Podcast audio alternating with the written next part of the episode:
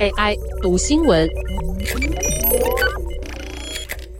大家早安，我是 Sky。星期一带你了解美国大学为什么考虑取消平权行动。上周，美国最高法院的大法官们对法案平权行动的未来进行了五小时的辩论。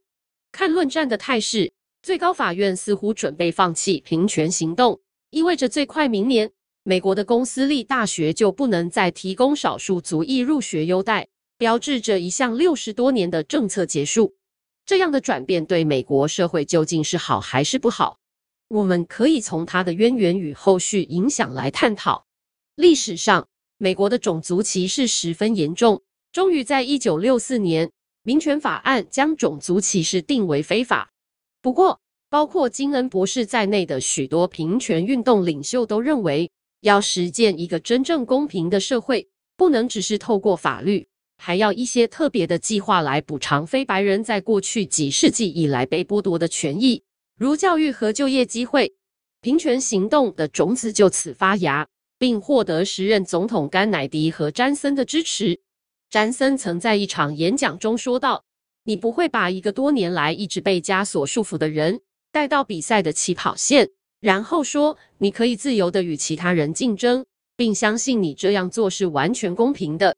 在美国高教领域，平权行动代表透过某些优惠政策，优先录取非裔、拉美裔等弱势群体的子女。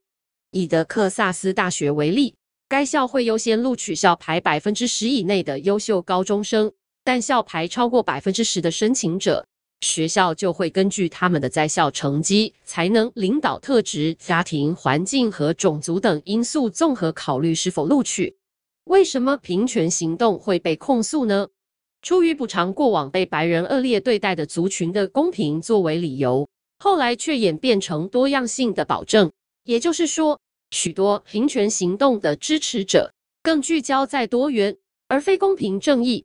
简单来说，他们希望看到校园里有黑人、拉丁美洲人、美国原住民一起读书生活的画面，而不那么在乎这些非白人是不是真的弱势。大西洋月刊的一篇评论显示，哈佛百分之七十一的黑人、拉丁裔和美洲原住民学生来自受过大学教育的家庭，其收入高于全国中位数。美国高等教育的肮脏秘密在于对黑人、拉丁裔和美洲原住民大学生的种族偏好。为有利于富人的招生制度提供了掩护。多种族贵族比全白人贵族更具包容性，但他仍然是贵族。经济学人也指出，在美国，受过大学教育的奈及利亚移民的孩子，可能比亚裔计程车司机的孩子，或是出生在阿帕拉契贫困地区的白人孩子，有更优越的生活。但在目前的体制下，前者就是比其他的更受青睐。因为它比较符合平权行动的目标，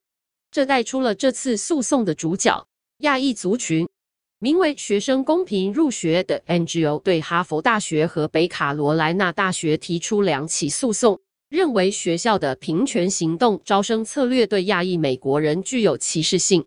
根据普林斯顿大学社会学院一项调查显示，在总分为两千四百分的学术能力测试中，亚裔必须比白人学生多考一百四十分，比拉美裔学生多考两百七十分，比非裔学生多考四百五十分，才能得到相同的录取待遇。由此可见，很多人对平权行动的抗议，事实上并不是反平权，而是质疑这么做是否更加违背平等的初衷。尽管如此，还是有许多在意历史正义的人们认为平权行动应该被保留。例如，哥伦比亚大学校长柏林格和芝加哥大学法学教授史东写道：“平权行动必须继续下去，因为美国黑人三个世纪以来所经历的歧视并没有被消除。然而，社会整体风向已经对平权行动反感。皮尤研究中心于今年发布的一项民意调查发现，百分之七十四的美国人认为，在录取决定中不应考虑种族和民族。”并且在这次哈佛和北卡罗来纳案件之前，美国早就出现好几起希望推翻平权行动的诉讼。为了取代平权行动，有些人提出以家庭收入作为优待标准的替代方案。也许它仍然会使非白人或非亚裔受益，因为那些族群可能真的更穷困。不过，那就不是单看种族做决定的呆板选择。